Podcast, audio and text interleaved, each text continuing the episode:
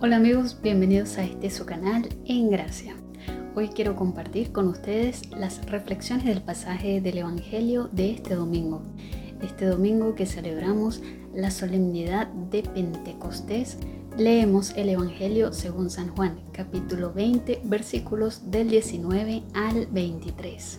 Y en este pasaje del Evangelio se nos narra cómo Jesús se aparece a sus discípulos y un aspecto muy importante de este pasaje del Evangelio es que los discípulos en aquel domingo de resurrección, ya al atardecer, al caer la tarde, estaban reunidos por miedo a los judíos. Y es un aprendizaje para nosotros que muchas veces eh, las dificultades o los miedos nos dividen y nos separan y ellos nos están dando este ejemplo de permanecer unidos como iglesia, de permanecer en nuestra iglesia y de no dispersarnos a pesar de las dificultades y a pesar de esos momentos en los que parece que Jesús no está, que Dios nos ha abandonado porque no le vemos, porque no lo sentimos, porque parece que todo está muy mal y que el miedo nos domina. El Señor trae aquello que nosotros necesitamos en el momento oportuno, el momento preciso. De hecho, conocemos ese dicho que dice que el tiempo de Dios es perfecto y vemos así como nuestro Señor les trae la paz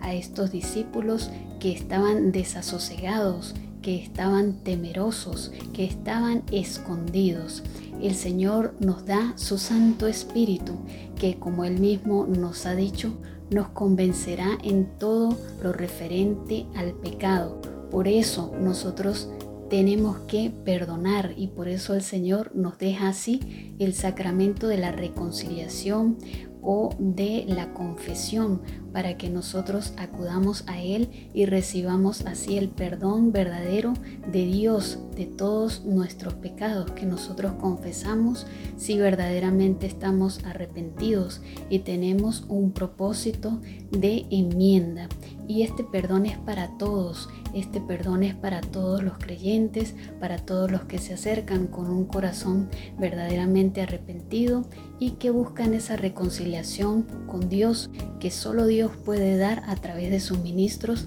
los sacerdotes,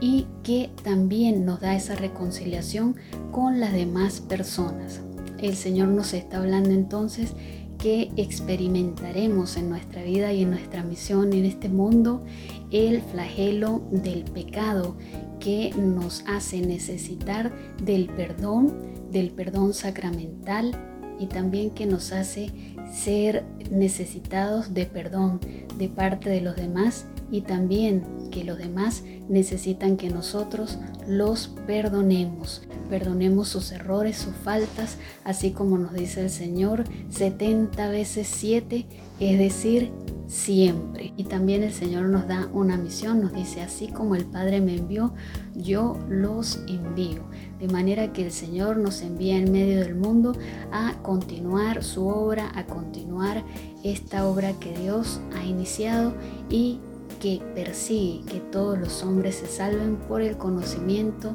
de la verdad.